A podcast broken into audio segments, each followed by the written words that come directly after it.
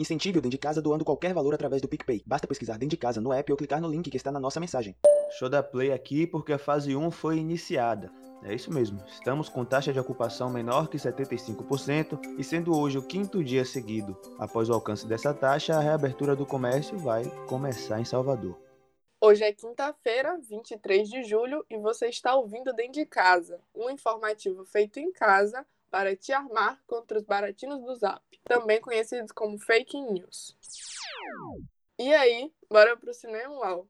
Porque com tudo já encaminhado para o início da fase 1 de reabertura do comércio, diversas instituições aqui de Salvador já anunciaram o tal do drive-in, que a gente falou lá no último episódio. Rapaz, eu vou dispensar, viu? Eu vou continuar na minha casa aqui, mas caso a gente fosse, teria que ser num carro com até quatro pessoas e para manter o isolamento, nada de sair do carro. O Shopping da Bahia, que anunciou a exibição de filmes nesse formato drive-in, informou que caso bata aquela fominha, é preciso solicitar o serviço de alimentação, bar e bomboniere pelo aplicativo do projeto para evitar contato físico. Além do Shopping da Bahia, o Instituto Goethe também anunciou a novidade e disse que os filmes exibidos lá serão de distribuidoras independentes e de produtoras de pequeno e médio portes, escolhidos pela qualidade artística e interesse do público. Com o início previsto já para início de agosto e ingressos por 10 reais cada veículo. O Centro de Convenções de Salvador anunciou também, mas não apenas filmes, mas shows, peças teatrais, stand-up, palestras e outros formatos. Tudo isso você dentro do carro. Hum, ai, ai.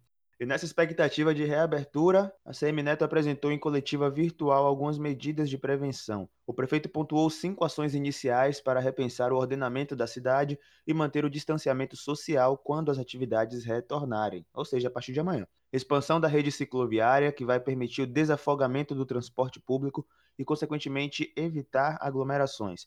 Estímulo ao programa Salvador Vai de Bike, ruas exclusivas para pedestres, ampliação das calçadas para pedestre e ordenamento dos ambulantes, e o uso do espaço público para bares e restaurantes. De acordo com Neto, as ações terão 1 bilhão em investimentos públicos municipais e 6 bilhões em investimentos privados, e uma estimativa aí de 50 mil empregos gerados a partir deste plano de retomada.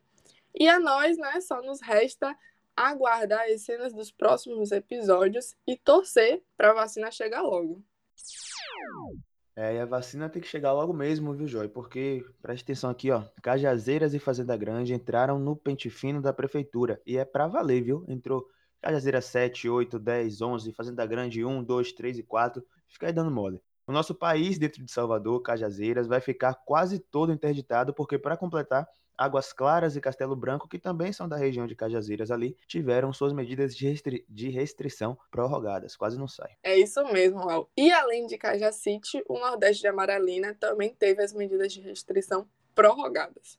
E alguns bairros de Salvador, como a Pituba, tem mais casos confirmados de coronavírus que algumas cidades do interior da Bahia. Dá para acreditar? Cidades, inclusive, que já passaram ou estão passando por medidas restritivas. Um exemplo disso é Simões Filho, que fica aqui do lado, aqui na região metropolitana, e tem, né, 1.291 registros de contaminados, enquanto a Pituba tem 1.402 casos. Então, outros bairros, como Brotas e Pernambués, estão nessa mesma situação, com um número de casos confirmados mais elevados do que cidades, municípios aqui da Bahia. Na região metropolitana ainda, a Prefeitura de Camaçari anunciou a reabertura do comércio para segunda-feira 27 e as ações de preparação do centro de Camaçari devem ocorrer no domingo, dia 26, com desinfecção, fiscalização, monitoramento e ordenamento do trânsito local. Aqui em Lauro de Freitas rolou mais um Covid Fest. Foi a oitava festa encerrada pela Polícia Militar na cidade. Uma denúncia de som alto e aglomeração levou as equipes até uma casa na rua Cacilda da Silva Santos, no bairro de Ipitanga, onde estavam pelo menos 20 jovens.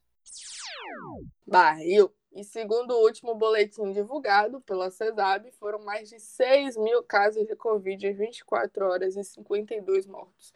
Mas, conforme divulgado, o número alto corresponde ao total de infectados do último dia, mais casos antigos que foram acumulados por uma instabilidade no sistema do Ministério da Saúde. Em Salvador, foram inaugurados 10 novos leitos de UTI no Hospital Salvador, exclusivos para tratar pacientes com Covid-19. A taxa de ocupação dos leitos, assim, chegou a 74%. E para que a taxa siga baixando, a estratégia da prefeitura é continuar aumentando o número de leitos dos hospitais nos próximos dias.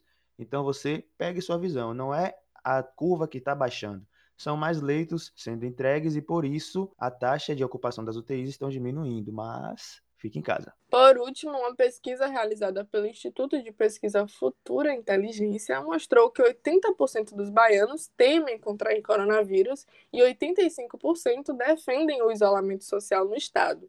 Mas que, apesar disso, mais da metade, ou seja, quase 55%, é favorável à abertura do comércio na pandemia do novo coronavírus. Ah, 80% dos baianos temem contrair coronavírus. Não parece não, mas bora lá. Você ouviu o informativo Dentro de Casa, uma produção independente dos jornalistas Joyce Mello, Vinícius Nascimento e Wallace Cardoso. Não compartilhe informações antes de conferir e mande sugestões pra gente através do nosso zap 71 99378 1678. E faça parte da nossa lista de transmissão. Receba os áudios todas as terças e quintas.